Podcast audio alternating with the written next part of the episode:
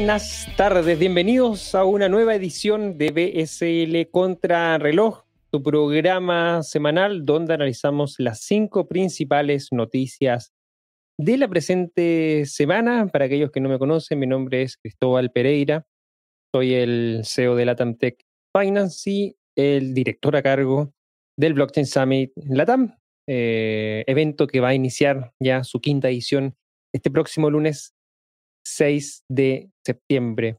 Como todas las semanas, me acompaña, ¿cierto? Mi gran amigo Ezio Rojas, Head of News. No, se me olvida siempre. Managinator de Cointelegraph en español. Ezio, amigo mío, ¿cómo estás? Bueno, Chris, una semana positiva, una semana ya muy cerca del Summit Latam que vamos a estar arrancando justamente este día lunes, pero además, por supuesto, con todo lo bueno que hemos visto esta semana en el mundo cripto. Bueno, Bitcoin de nuevo en los 50 mil dólares el Ether rompiendo los 4 mil dólares esta semana. Justamente hoy los rompió Solana con nuevos máximos, Cardano llegando a los 3 dólares, Polkadot llegando nuevamente a los 30 dólares. Y bueno, muchas cosas positivas. La vaina de Smart Chain cumplió años justamente también esta semana, así que una semana positiva, una semana muy buena, cargada de muchas noticias que vamos a estar justamente analizando en la edición de hoy. ¿Cómo estuvo tu semana, Cristóbal? Bien, bastante bien. Eh, nada, pues agitada con, con, todo lo que se viene del Blockchain Summit, la TAM, la agenda, contactando ahí ponente. Lo bueno es que la comunidad siempre es muy receptiva y, acepta muy rápidamente las invitaciones cuando lo, lo, invitamos a, a, ser parte del evento, así que eso bastante bien. Eh, y de resto, nada, por el mercado súper bien también, por el mercado tremendamente como ha venido creciendo. Eh, Bitcoin ya pasando los 50.000, como bien lo dijiste. Mm, Ether aporta ahí de su máximo histórico. Están 4.000, 4.300 fue su máximo. Ya Solana, eh, nuevos máximos, eh, Cardano. Bueno, son temas que vamos a estar conversando el día de hoy. Antes de iniciar nuestra edición número 58 de hoy, viernes 3 de septiembre, vamos a compartir unas breves palabras de nuestros patrocinadores, que como siempre son los que hacen posible el desarrollo de este programa y para eso déjenme partir con Leden. Y aquellos que no lo conocen, Leden es una suite de servicios que te ayudan a ahorrar y ganar más Bitcoin y dólares digitales a través de sus productos que te permiten pedir créditos eh, en dólares, generar intereses y obtener créditos para comprar más Bitcoin, te permiten eh, hacerlo sin mayores problemas tienen cuentas de ahorro en Bitcoin y en dólares USDC, que ofrecen tasas de interés bastante atractivas, 6,1% en Bitcoin y 9,5% en dólares USDC, ambos anuales, actualizadas para septiembre de este año. Así también cuenta con un servicio llamado B2X, exclusivo de LEN, que te permite utilizar tu saldo en Bitcoin para obtener un crédito en dólares y comprar el mismo monto en Bitcoin. Y si necesitas dólares y no quieres vender tus Bitcoin, puedes obtener un crédito respaldado con estos Bitcoin en menos de 24 horas y así no tienes que venderlo. ¿Quieres ponerle alas a tus satoshis? Aprende más en leden.io y revisa siempre las tasas de interés vigentes tanto para ahorros como para créditos en su página web que se encuentra disponible en la descripción de este programa. También queremos aprovechar y agradecer a Local Cryptos. Tienes que cambiar Bitcoin por dólares, euros, pesos o bolívares puedes usar Local Cryptos, un mercado peer-to-peer seguro y de los más confiables del mercado. Local Cryptos es una plataforma sin custodia. Esto quiere decir que no requiere dejar tus llaves privadas en manos de nadie para poder cambiar tus Bitcoin por dinero fiat. Con más de 100.000 usuarios y más de 40 formas de pago diferentes, Local Cryptos es tu mejor opción para comprar y vender Bitcoin. Regístrate desde ya en localcryptos.com. Seguimos también con nuestros eh, amigos, partners de Bybit, que es una plataforma no solamente de trading de criptomonedas o derivados, sino que también tienes un servicio de minería y soporte API para clientes particulares y profesionales en todo el mundo. Es uno de los intercambios de criptomonedas de más rápido crecimiento, con más de 2 millones de usuarios registrados. Basados en valores centrados en el cliente, se esfuerzan en proporcionar una experiencia inteligente, intuitiva e innovadora. Se comprometen a crear un entorno de intercambio justo, transparente y eficiente y ofrece al cliente eh, soporte en varios idiomas, las 24 horas del día, los 7 días de la semana, que para muchos es muy necesario. Los productos derivados que se encuentran actualmente en la plataforma Bybit son contratos perpetuos inversos, contratos perpetuos de USDT y contratos de futuros inversos trimestrales de BTC USD y ETH USD. Además, Simplex ya está disponible en Bybit, por lo que puedes comprar cripto directamente con tu moneda local en la página web que encuentras en la descripción de este programa. Y también, querida audiencia, queremos aprovechar la oportunidad de agradecer al equipo de Orion X. Y es por ello que les invitamos a ver el siguiente video. Bueno, muchas gracias a nuestros sponsors, Local Cryptos Leden, Bybit y por supuesto Orion X, por ser parte de este programa y apoyarnos y soportar obviamente todo el contenido que compartimos semana a semana en ámbitos noticiosos de actualidad y de análisis. Antes de continuar con nuestro programa, hacemos un pequeño recap de lo que vimos la semana pasada. Si hay alguna noticia que le interese, pueden obviamente ver el programa la semana pasada o solamente actualizarse de los temas más relevantes, como por ejemplo fue la adquisición de un CryptoPunk por parte de Visa en cerca de 150 mil dólares. Bastante interesante el análisis que llevamos adelante en materia de esta, que fue la principal noticia de la semana pasada. Pero también analizamos el récord alcanzado del valor total bloqueado o TDL en el ecosistema DeFi, donde vimos como eh, ecosistemas como Ethereum, Binance Smart Chain y Solana han crecido bastante en las últimas semanas. Y por último, analizamos el hash rate de Bitcoin, que también se ha venido recuperando por esta relocación o reubicación de mineros alrededor del mundo y donde también estamos viendo que el precio, ¿cierto? Eh, al estar repuntando, hay más mineros, por ende más hash rate también disponible para la red y hacerla más segura. Le recordamos que las cinco noticias que vamos a estar analizando en la presente edición las encuentras en la descripción de este programa. Puedes hacerle clic y así seguirlas también directamente en tu computador o en tu teléfono, depende de donde nos estés mirando. Te recordamos también que tenemos disponible este programa en formato diferido en podcast. Búscanos en Spotify, Apple Podcast, Google Podcast, iBox y más como Blockchain Summit Latam Podcast. Si algún viernes no puedes acompañarnos en vivo y tampoco lo puedes ver en video, tienes el formato de podcast. Y también tienes disponibles las conversaciones que mantengo semana a semana con principales especialistas o referentes en la materia de Bitcoin, blockchain, cripto, regulación y todo lo que esté marcando la pauta tenemos un pequeño break de unas semanas porque nos estamos enfocando obviamente en el evento, pero ya volviendo del evento, retomamos todas las conversaciones de podcast. Así que ya lo sabes, todas las noticias las encuentras en la descripción, los enlaces a Cointelegraph en español también en la descripción y los enlaces a Blockchain Samilatam, por ejemplo, el evento, los encuentras también en la descripción. Así que, dicho ya todo lo que tenemos que compartir, mi estimado amigo Ezio. Vamos a iniciar entonces con lo que es la edición número 58 de este programa, del día de hoy, viernes 3 de septiembre. Vamos con la primera noticia. Bueno, Chris, tenemos que empezar con algo que viene rompiendo los moldes a nivel local, como viene siendo Axie Infinity. Y es que los gamers de Axie Infinity podrán pagar a través de su token SOP en comercios venezolanos. La compañía de servicios de delivery y compras a domicilio, Pido, informó que se aceptará el token Small Love Oceans como forma de pago en más de 300 comercios aliados en Venezuela. Con una lista de más de 2.500 productos, los gamers de este juego online podrán comprar y recibir desde una hamburguesa de McDonald's hasta medicinas, equipos tecnológicos y compras en supermercados pagando directamente con sus tokens SOP ganados directamente en el juego. El objetivo de la compañía de servicios de delivery y compras a domicilio Pido es eh, facilitarle a los usuarios del juego el pago de productos o servicios con las criptomonedas ganadas en dicho juego, sirviendo entre puente entre los jugadores de Axie Infinity y la vida real. De hecho, también plantean que esto lo quieren hacer sin generar en los jugadores grandes pérdidas de valor debido a los cambios de criptomonedas entre lo que es el cambio a dinero fiat y lo que implica el pago de altas comisiones por ello, logrando que la persona pueda finalmente recibir las ganancias real generadas en el juego y usarlas en su vida diaria.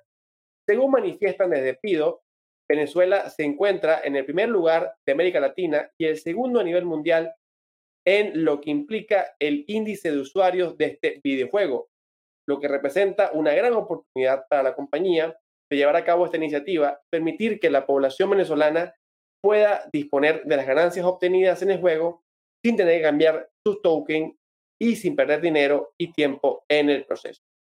Ahora, Cristóbal, el boom de Axie Infinity en Venezuela, en Argentina, en la región, es innegable. Ahora estamos también viendo otros booms con Plants versus Undead, eh, vimos My Death Pet y otros más que también están creciendo. Pero, ¿qué te parece todo este boom de los juegos NFT? Bueno, eso, la verdad es que está bastante interesante lo que está pasando en el ecosistema de, juegos en, en, la red, en blockchain, principalmente porque eh, vamos a ver con este análisis que, que, he preparado cómo, por un lado, en el ecosistema cripto está llamando bastante la atención con bastantes jugadores, bastantes usuarios, pero por el otro lado, comparado con lo que es el mercado global de jugadores de videojuegos, es bastante pequeño. De acuerdo a un reporte de la Blockchain Game Alliance, que no sabías, existe una alianza de jugadores de videojuegos basados en blockchain. Se llama Blockchain Game Alliance, así que lo pueden buscar. En julio pasado se conectaron más de 800.000 usuarios únicos a juegos basados en blockchain. El mismo reporte muestra que Axie Infinity es lejos el juego con mayor dominancia del sector. Recordemos que hace un par de semanas solamente este juego alcanzó la cifra de mil millones de dólares en volumen acumulado. Ahora bien, cuando comparamos esta cifra de usuarios de, eh, de videojuegos, ¿cierto? Basados en blockchain, 800.000 usuarios, con los otros dos grandes ecosistemas que se han venido desarrollando en los últimos meses, como lo son DeFi, ¿cierto? Y NFTs, o más asociados los NFTs al lado del arte, el criptoarte, ¿cierto? Encontramos cosas bastante interesantes. Por un lado, la cantidad de usuarios de juegos ha superado desde mediados de julio a los usuarios de DeFi, que era el ecosistema con mayor cantidad de usuarios, con aproximadamente 500.000 usuarios únicos mensuales. Y los de NFTs, de aproximadamente 125.000 usuarios únicos mensuales. Es decir, hoy día ya, o al menos desde julio, hemos visto cómo el ecosistema de, de jugadores ha superado ampliamente a sus, llamémoslo así, otros dos grandes ecosistemas como DeFi y NFTs. Incluso sumando ambos, si sumáramos ambos, eh, tendríamos aproximadamente 625 mil usuarios únicos mensuales frente a los 800 mil que tiene actualmente el ecosistema de videojuegos en blockchain. El pic de usuarios de DeFi se vivió en mayo pasado, donde se alcanzó la cifra, que eso todavía no lo alcanza a romper el de, el de videojuegos, que fueron en DeFi un millón de usuarios únicos mensuales. Por otro lado, cuando uno analiza eh, en las búsquedas de Google la, el término Axie Infinity, incluso este ha superado a grandes juegos como lo ha sido, por ejemplo, Call of Duty, que es un juego ampliamente jugado, y las búsquedas de Axie Infinity han sido mayores que las de Call of Duty desde julio pasado. Ahora también, en términos de infraestructura, ¿dónde se eh, lleva a cabo este, este ecosistema? ¿Dónde se desarrolla? Uno podría pensar que eh, en, en, Ethereum, pero la verdad eso es que la infraestructura de Binance Smart Chain se ha convertido en el protocolo más utilizado para gaming, alcanzando los 658 mil usuarios únicos en julio, en parte por los proyectos que tú también nos mencionaste anteriormente. Ahora bien, todos estos números, la verdad, que ni se comparan con la cantidad de usuarios que juegan videojuegos a nivel mundial. Que ojo eso, llega a los 3.240 millones de usuarios. Esto significa que prácticamente ya más de un tercio de la población mundial juega videojuegos. O sea, un tercio de la población mundial juega videojuegos. De ahí ver que este ecosistema, obviamente, pudiese llegar hacer un rol importante eso, creo que falta tiempo. Pero yo estoy seguro de que esta tecnología, como se está desarrollando, claramente tiene un potencial de crecimiento aún bastante por desarrollarse.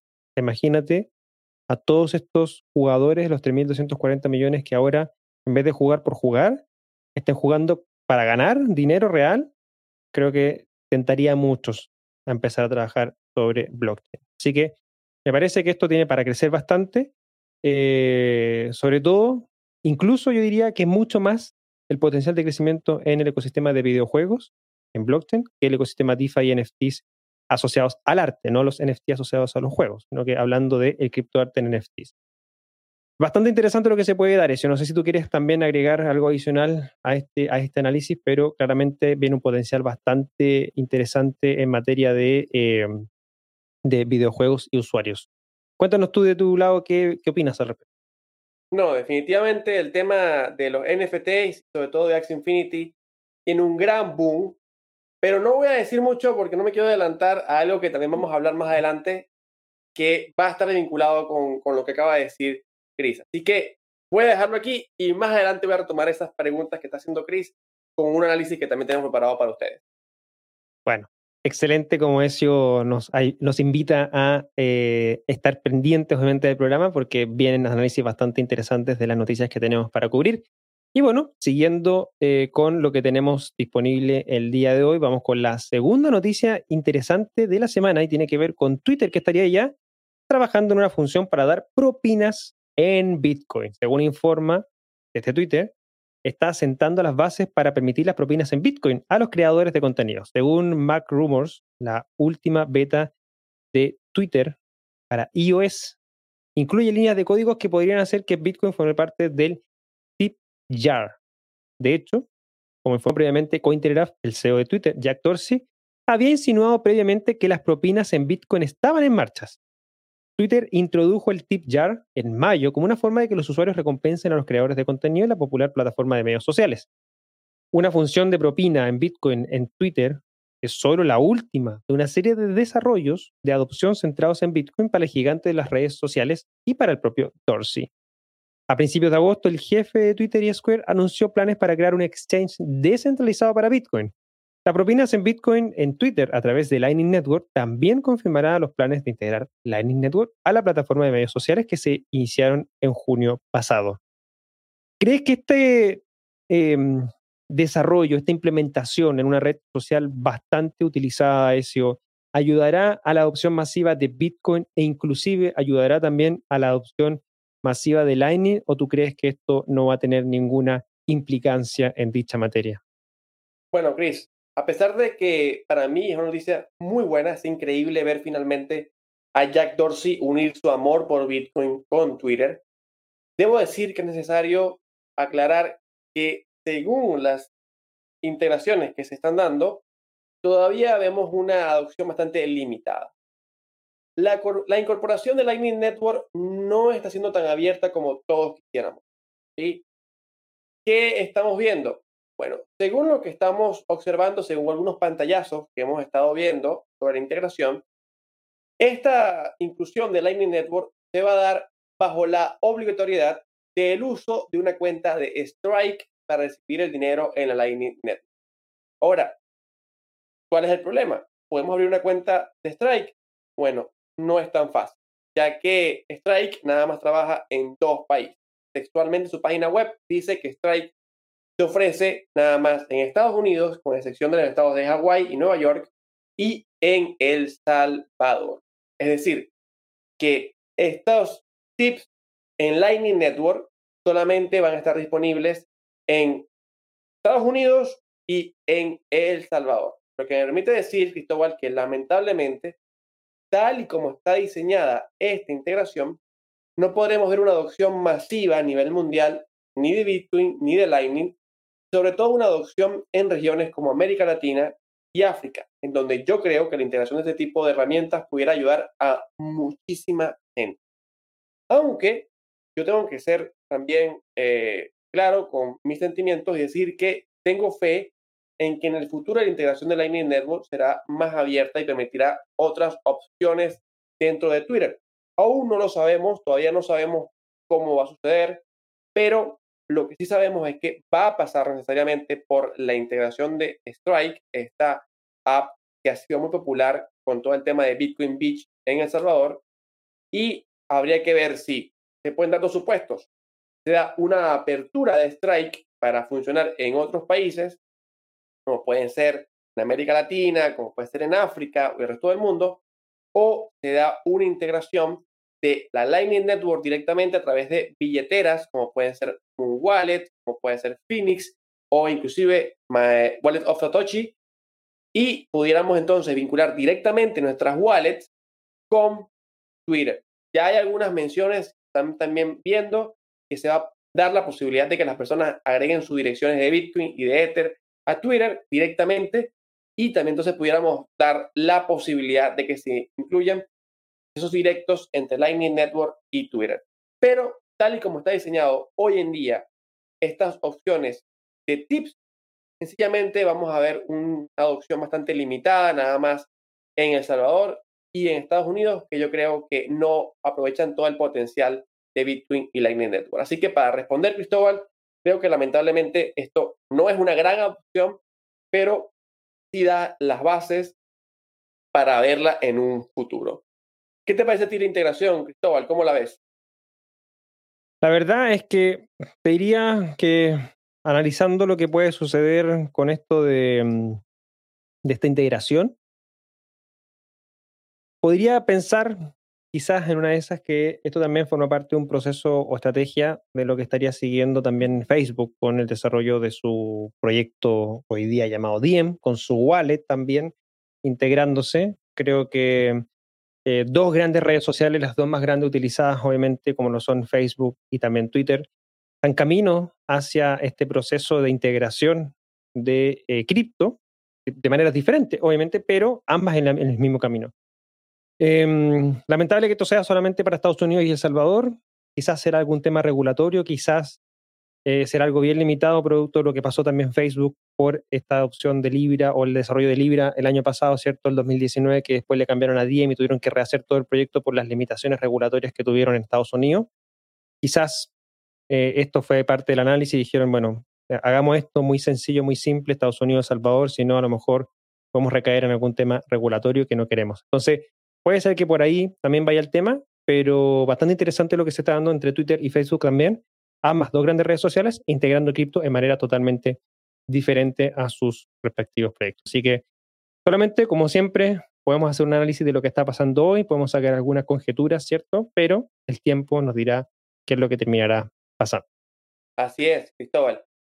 Y continuamos hablando ya no de Bitcoin, para volver ahora a Ethereum. Y es que el precio del Ether rompió los 3.500 dólares. Bueno, ya de hecho hoy rompió los 4.000 dólares y alcanzó un nuevo máximo de tres meses frente a Bitcoin. El activo nativo de Ethereum, el Ether, extendió su repunte el primero de septiembre para registrar un nuevo máximo de varios meses frente a Bitcoin y el dólar estadounidense. El precio del par Ether Bitcoin subió un 3.13% para llegar a los 7.470.000 satoshis por primera vez desde el 9 de junio. Mientras tanto, las ofertas en el par Ether dólar tuvieron un 3.4% para llegar a los 3.500 dólares, lo más alto desde el 18 de mayo, mostrando un renovado sentimiento alcista en la segunda criptomoneda más grande del mercado, y ello después de que se consolidó lateralmente durante más de tres semanas. El aumento de Ethereum por encima de los 3.500 dólares también coincide con una disminución en las reservas de Ether en todos los exchanges de criptomonedas. La firma de análisis de blockchain CryptoQuant informó que la cantidad de Ether que se mantienen en las carteras de los exchanges ha disminuido de 19.45 millones desde el 18 de agosto a 18.75 millones al 1 de septiembre. Los analistas perciben estas reservas o estas caídas de las reservas como alcistas, argumentando que los traders principalmente están retirando sus monedas de los exchanges porque eligen holdearlas en lugar de venderlas por otros. Además, han surgido más señales alcistas para los precios de Ether debido a la perspectiva de la contracción de la oferta.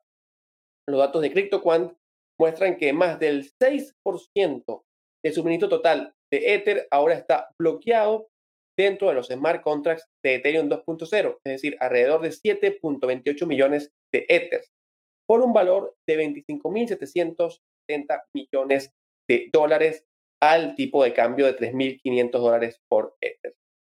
Ahora, Chris, ya estamos viendo a un Ether llegar cercano a los 4 mil dólares. Más, los rompió en la mañana de hoy. Pero, ¿crees que con este empión alcista que estamos viendo, vamos a romper el máximo histórico e ir a unos números más altos? Bueno, amigos, como fiel representante de Ethereum, como bien eh, conocedor de Ethereum, creo que ampliamente eh, sí. O sea, estamos a menos del 10% hoy día eh, del precio máximo histórico que alcanzó los 4.300 dólares. O sea, ya con los 4.000, si sube otro 10%, Ether pasa ya su máximo histórico de 4.300 dólares que vimos hace un par de meses atrás. Otro tema importante, cuando estaba haciendo la nota, dije, bueno, como estábamos un año atrás también, estábamos en 300 dólares, por si no sabías eso, hace un año atrás estábamos en 300 dólares, o sea, ya prácticamente eh, estaba viendo un 10 por, eh, mucho más obviamente que un 10 por, casi un 13 por, eh, de, eh, perdón, casi un 15 por de, de, Ether con respecto al año, al año pasado. O sea, imagínate el crecimiento que ha tenido este, este, esta infraestructura, este obviamente ecosistema, esta criptomoneda. Ahora, ¿por qué podría llegar a superar su ATH e incluso llegar hasta, yo creo, los 5 mil dólares sin mayores problemas en las próximas semanas o al menos dentro de septiembre. Esto obviamente con el respectivo disclaimer que no es ningún tipo de recomendación de inversión, sino que solamente son análisis que yo realizo, comparto con ustedes, pero nunca es una recomendación de inversión. Primero que todo, te voy a dar algunas razones mías personales de por qué yo obviamente sigo creyendo en Ether, sigo creyendo en todo lo que se está desarrollando. Un factor es la disminución de Ether disponible en los exchanges, como ya lo hemos venido haciendo, lo mencionaste también dentro de tu lectura, ¿cierto? Pero también esto ha venido ocurriendo hace bastantes semanas. Semana a semana la cantidad de Ether disponible en los exchanges ha venido disminuyendo. Em, al igual como lo ha sido en el caso de Bitcoin. Por otro lado, tenemos un factor que ya menos Ether disponibles en los exchanges significa menos liquidez disponible y por ende menos posibilidades de compra o venta. Entonces, obviamente, eh, ante mayor uso de la red, mayor demanda, menos oferta, precio hacia el alza. La cantidad de Ether quemado producto de la implementación de IP1559 se ha disparado en las últimas horas con más de 10.000 Ether quemados. Se están quemando aproximadamente 4,2 Ether por minuto.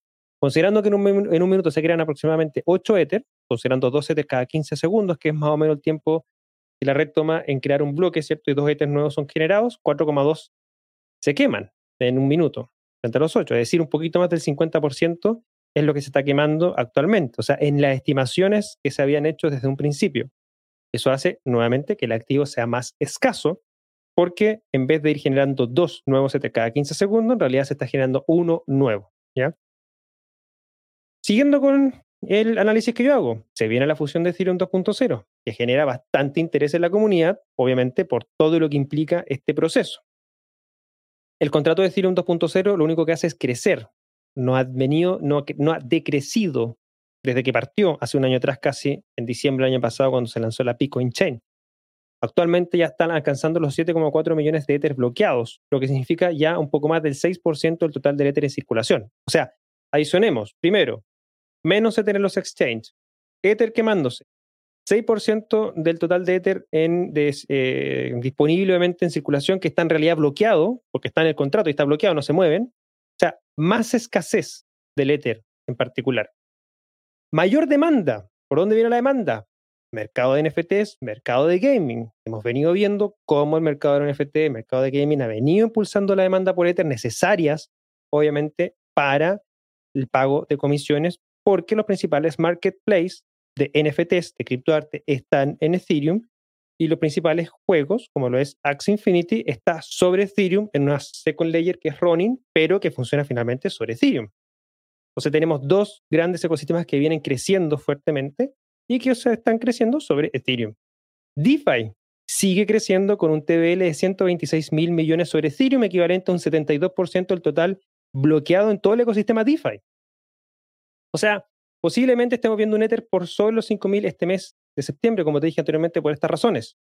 Más demanda, menos ether, menos ether en circulación o menos Ether disponible, por ende, mayor es su precio. Incluso He visto análisis que están situando a Ether en 10 mil dólares para el 2025. Yo creo que eso se puede lograr antes. E incluso 50 mil dólares el Ether para el 2030, mi estimado. ¿Algo que quieras añadir a este análisis que eh, acabo de compartir? No, bueno, la euforia con Ethereum 2.0 pudiera llevar al Ether a unos precios que no conocemos, ¿no? Y ciertamente creo que es un proyecto, como lo hemos mencionado anteriormente, hay que poner el ojo. Aunque hay que también ver muy bien cómo van a plantearse los problemas que existen. El problema de Ethereum sigue siendo el famoso trilema de escalabilidad, seguridad y descentralización. ¿Cómo se van a lograr las tres cosas al mismo tiempo? Es bastante complicado. Con la EIP 1559, con la bifurcación London, muchos esperaban que iba a mejorar el tema de las comisiones y en medio del boom de los NFT y del gaming, movieron las comisiones altas otra vez, 100 dólares para hacer una transacción en Ethereum, 200 dólares una firma de un smart contract, e inclusive también habían fallas, habían personas que pagaban y no se pasaban las, no se procesaban las transacciones. Entonces mucha gente todavía sigue también evaluando de que los problemas siguen estando allí, que todavía no se han resuelto.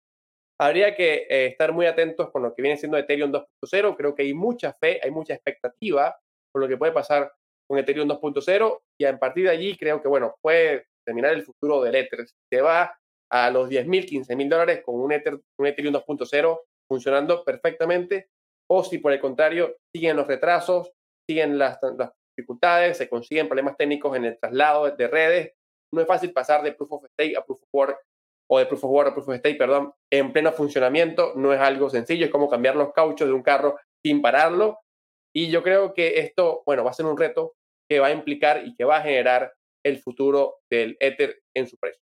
No, de todas maneras, solamente mencionar que eso, bueno, eh, lo de Ethereum y la implementación de IP 1559 es eh, principalmente para hacer una mejor estimación de las comisiones. Nunca fue el foco bajar las comisiones, siempre la demanda se mantuvo, pero a diferencia del antes de IP 1559, ahora todas las comisiones que se pagan se eliminan, por ende, mientras más uso, mayor eliminación del Ether, y eso hace que en teoría el Ether en particular, el activo, obviamente tenga una presión al alza. Bueno, todo esto va, a depender de, todo lo que se vaya dando y las implementaciones que nos vayan eh, mostrando los desarrolladores de Ethereum 2.0.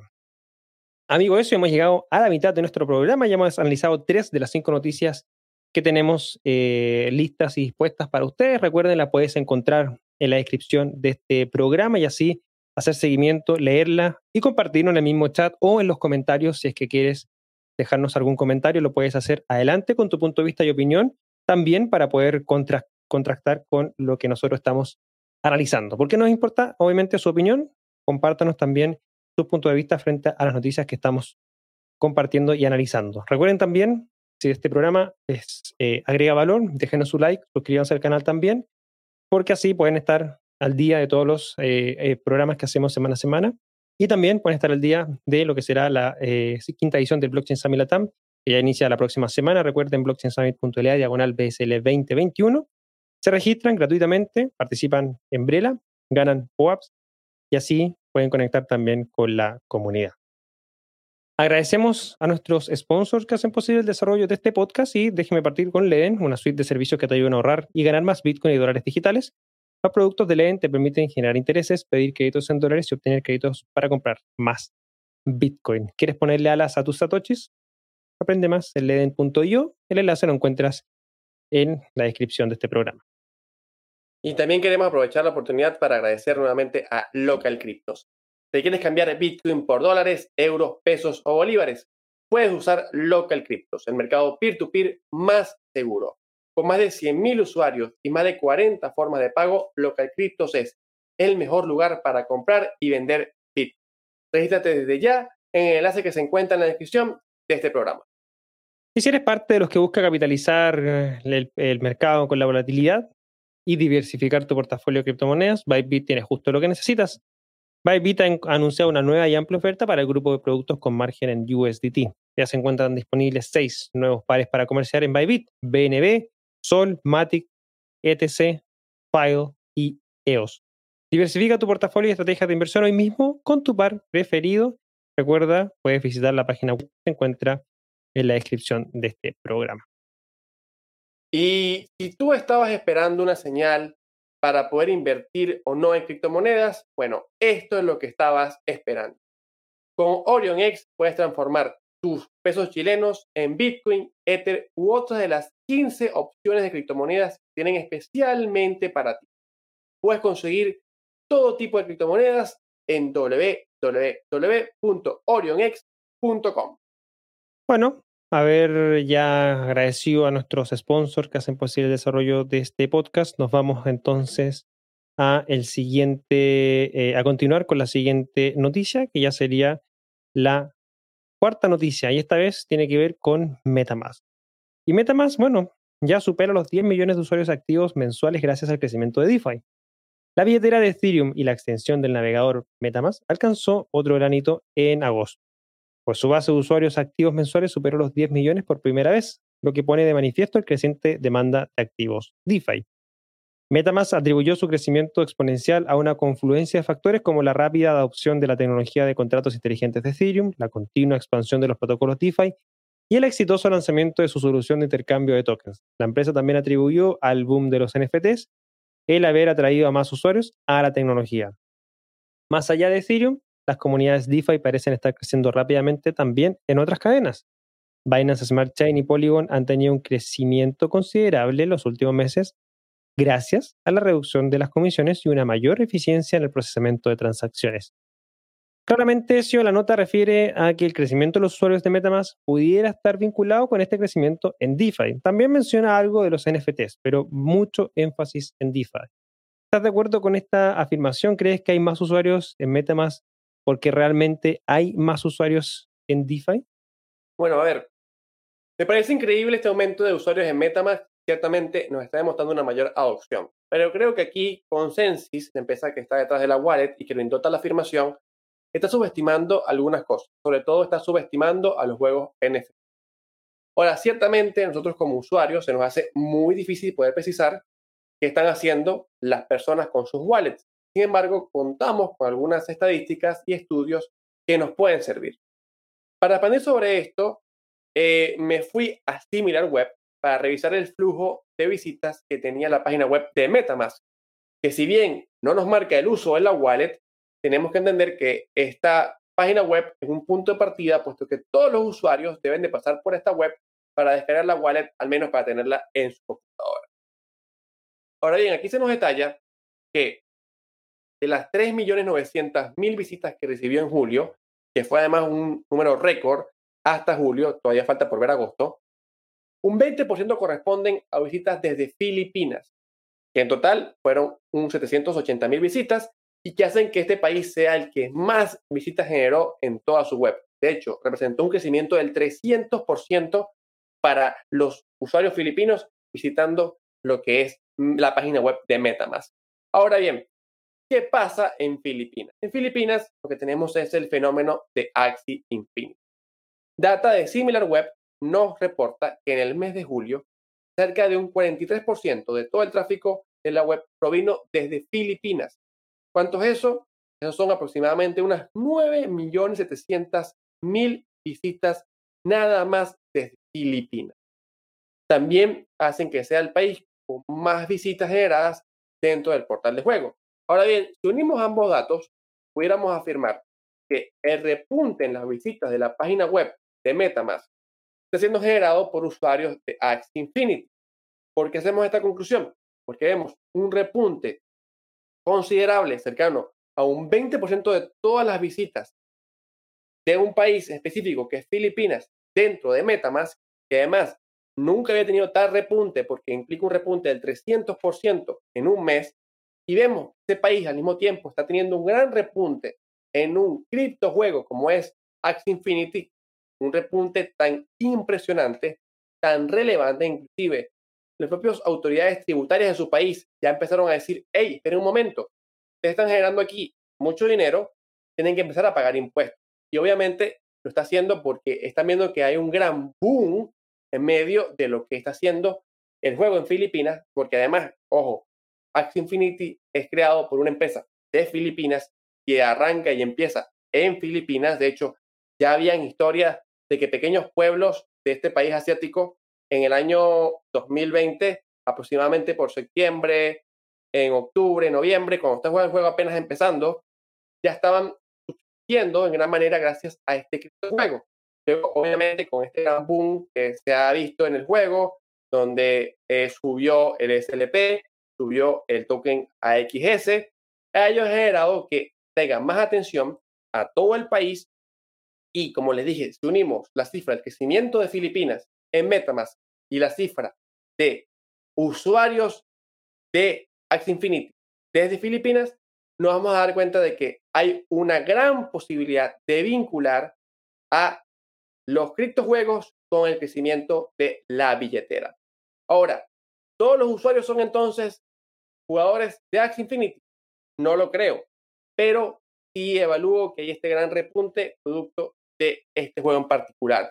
Lamentablemente, como les dije, no pudiéramos vincular este uso de la wallet con la página web de Metamask. No podemos saber qué hacen los usuarios de Metamask con su billetera, pero dado que la página web de metamask.io es un punto de partida para los usuarios que por primera vez van a descargar una wallet, estamos probando justamente o estamos midiendo qué produce el crecimiento, pudiéramos tener esta conclusión em, un tanto, podríamos verla, algunos dicen, oye, descabellada, pero si evaluamos los dos resultados, nos pudiéramos dar cuenta de que Axie Infinity es un gran protagonista de este repunte de Metamask. ¿Cómo evalúas tú la situación, Cristóbal? ¿Crees que es por los juegos NFT? ¿Crees que es por DeFi este crecimiento de Metamask? O sea, claramente yo, yo comparto tu análisis de que, de que los juegos, obviamente, y sobre todo Axie Infinity ha marcado la pauta del crecimiento de, Metamask. Eh, lo vimos recién, o sea, el crecimiento de los, de los usuarios únicos de videojuegos ha crecido desde julio, superando ampliamente a los de DeFi y NFTs. Por ende, creo que efectivamente atribuirle todo este crecimiento al ecosistema DeFi no estaría correcto, eh, siendo que eh, MetaMask es la principal billetera para poder eh, ser utilizada, ¿cierto?, en tu navegador para conectarte con las redes de Ethereum y todas sus, obviamente, máquinas virtuales compatibles. Entonces creo que efectivamente comparto con tu, con tu análisis y claramente en ese sentido creo que atribuirle o esa conclusión que hace Consensus no estaría Correcto. Y bueno, Chris, cerramos la jornada de hoy con nada más y nada menos de Cardano, que es que el precio de ADA alcanza los 3 dólares por primera vez, mientras Cardano y Ethereum le dirán, lideran, disculpen, el ciclo superalcista de las criptomonedas. El token ADA de Cardano subió a nuevos máximos históricos el 2 de septiembre, mientras el, regreso del alza de las altcoins se apoderaba de los mercados de criptomonedas. Los datos de Cointelegraph Markets Pro y TradingView mostraron que el par ADA dólar subió a 3.06 dólares durante las operaciones del día jueves. Después de haber mostrado fuerza durante varias semanas, Cardano se benefició de un resurgimiento al alza de las altcoins después de intentar alcanzar la marca de 3 dólares a lo largo de la segunda mitad de agosto. El movimiento coincidió con el lanzamiento de la red de pruebas de Cardano Alonso antes de su debut en la red principal o mining, que va a ser a finales de este mes de septiembre. Ahora, Cristóbal, Cardano llegó a los 3 dólares antes de la tan anhelada actualización Alonso. ¿Qué crees que pase con el precio de ADA cuando lleguen finalmente los smart contracts? Bueno, eh, claramente eso mm, vamos a ver algo bastante potente, sobre todo porque creo que lo que está pasando hoy día con el precio actual de eh, Cardano refleja esa, esa, ese interés y, ese, y esa confianza que tiene el mercado, obviamente con este próximo lanzamiento. En finanzas se dice que los precios reflejan toda la información disponible, es decir, que cuando eh, vemos precios al alza, uno puede obviamente identificar de que hay mayor interés del proyecto, producto de que viene algo que pudiese ser obviamente interesante en términos de futuro del proyecto. Sabemos que entonces en la red de Cardano ya se anunció, ¿cierto? Que este próximo 12 de septiembre, ya en una semana y un par de días más, se lanzan los contratos inteligentes definitivamente en la red de Cardano. Se viene trabajando hace bastante tiempo ya en las testnet, la testnet Alonso, que es este, este upgrade, ¿cierto?, para implementar los contratos inteligentes proyectos. Viene Cardex, que es el exchange descentralizado de Cardano. Hay proyectos, muchos más proyectos de DeFi, muchos proyectos de NFTs. Y claramente eso traerá un boom gigante de eh, dinero de DeFi y NFTs por medio de Cardano. Cardano hoy día también, por si no sabías, es la principal red a nivel de eh, staking, superando ampliamente a, eh, a, Ethereum 2.0, que sería obviamente un rival, obviamente, de, Cardano. está Cardano como el primer lugar de stake de sus usuarios, obviamente, en la red. Solana, eh, y también eh, viene Polkadot y viene finalmente Ethereum 2.0. Entonces es interesante que eso significa de que eh, existe bastante trabajo en, términos de, del modelo en que tiene Cardano y de su comunidad también. Obviamente eso da cuenta de una comunidad bastante grande que tiene Cardano. Em, leí también en varios análisis al respecto y todos consiguen que una vez implementados los contratos inteligentes en Cardano se podría seguir esta tendencia al sí podríamos estar viendo una incluso en torno a los 5 dólares para finales de año. Todavía le queda un poco de crecimiento, considerando también de que em, el actual precio de, la red de Cardano, ¿cierto? Está más o menos en el orden de eh, los 3 eh, dólares, como bien mencionaste, en tercer lugar de capitalización, muy por debajo de Ethereum. Entonces, si vemos que eh, pudiese crecer hasta los 5 dólares, esto claramente va a traer eh, incluso que suba a los, a los 5 dólares no va a ser más grande que Ethereum. Todavía tiene un espacio ahí en relación a esa comparación. Muchos eh, están esperando la implementación de los contratos inteligentes porque recordemos que Cardano inició en el año 2017. 2017 con un roadmap de cinco pasos, cinco etapas que iba a cumplir.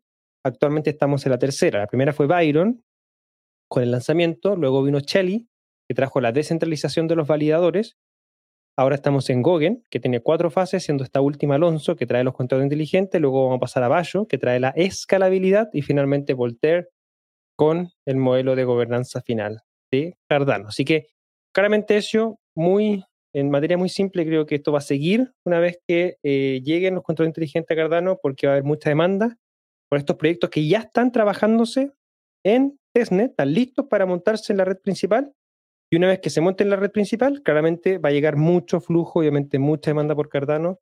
Entonces creo yo que este impulso de Cardano va a seguir dándose. Eh, ¿Algún análisis adicional que quisieras también agregar por tu lado? Bueno, yo creo que pueden darse dos escenarios, ¿no? Puede efectivamente continuar al alza cuando se presenten los smart contracts, como también pueden pasar el claro adagio de compra la noticia, digo, perdón, compra el rumor, vende la noticia que termine llegando el smart contracts de la euforia, de la emoción y después todos empiecen a vender. Ya lo vimos varias veces, vimos cómo el criptomercado reaccionó con el listado de bolsa de Coinbase, donde todo el mundo decía, euforia, euforia, euforia, viene Coinbase, viene Wall Street, eh, el criptomercado llegó hasta el, su pico máximo cuando salió Coinbase a bolsa y después terminó cayendo. ¿Puede pasar lo mismo con Cardano? es una posibilidad. Como también puede pasar, como dije, primer escenario, sale el smart contracts, todo funciona perfectamente, es más rápido que Ethereum, una mejor competencia que todos los demás proyectos de smart contracts y termina siendo el rey de los smart contracts y termina subiendo todavía más. Eso también puede pasar. Aquí todo puede pasar, queridos amigos, queridas amigas, y por eso, como siempre decimos, no es consejo de inversión, es un llamado a investigar y hacer sus propias conclusiones. Hemos llegado al final de nuestra edición número 58 del viernes 3 de septiembre. ¿Qué te han parecido las noticias esta semana, Ezio? Bueno, de verdad que como te mencioné, es una semana muy mala para ser bajista.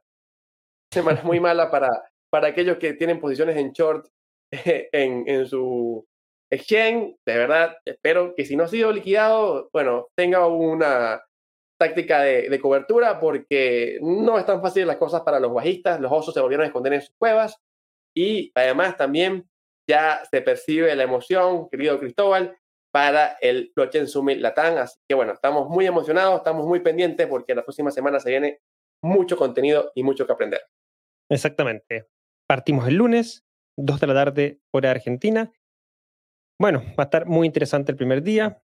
eh, infraestructura y aplicaciones centralizadas, ecosistema luego el día martes, blockchain y negocio el día miércoles, eh, jueves servicios financieros y bienes DeFi.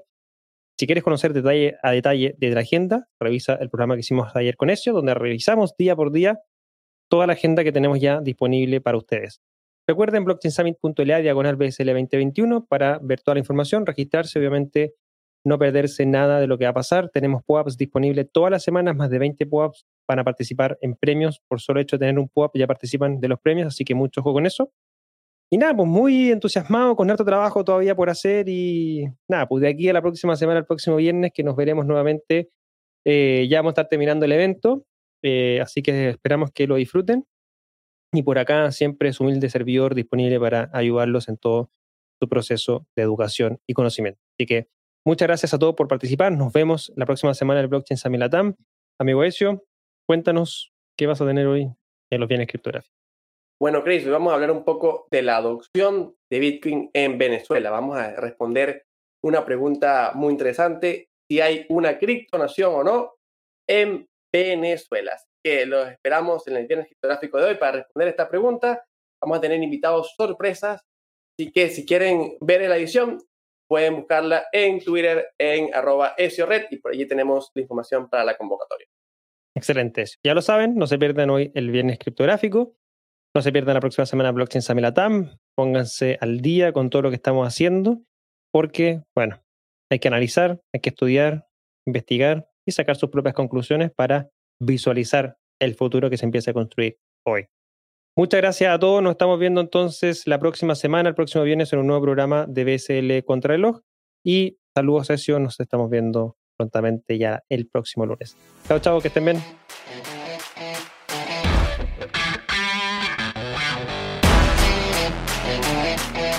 BSL Contrarreloj es una traducción de Latam Tech en conjunto con Cointelegraph en español.